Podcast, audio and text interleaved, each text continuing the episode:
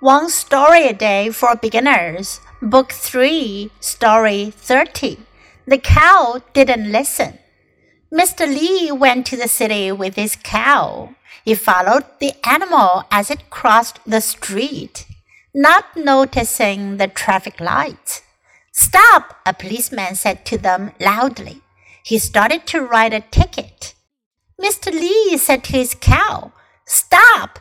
Didn't you hear the policeman? But the cow kept moving forward.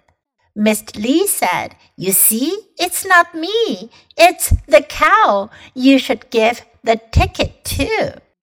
这个小故事讲的是 The cow didn't listen，奶牛不会听，奶牛不听话。Mr. Lee went to the city with his cow。李先生他带着他的奶牛去了城里。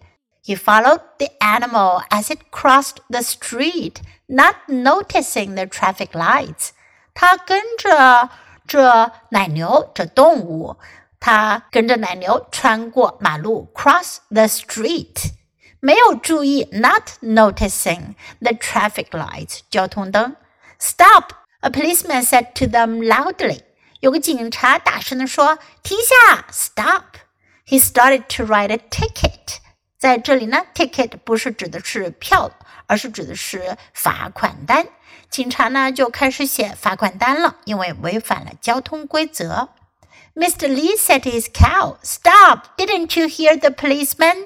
李先生就对奶牛说了：“停下！你难道没有听到警察的话吗？”But the cow kept moving forward, move forward，向前进。可是呢，奶牛还是继续向前走。Mr. Lee said, "You see, it's not me." 李先生就说了：“你看，这不是我呀，It's the cow you should give the ticket to。是奶牛，你应该给奶牛开罚单。Do you think so? Do you agree? 你们同意吗？Now listen to the story once again. The cow didn't listen. Mr. Lee went to the city with his cow. He followed the animal as it crossed the street not noticing the traffic lights.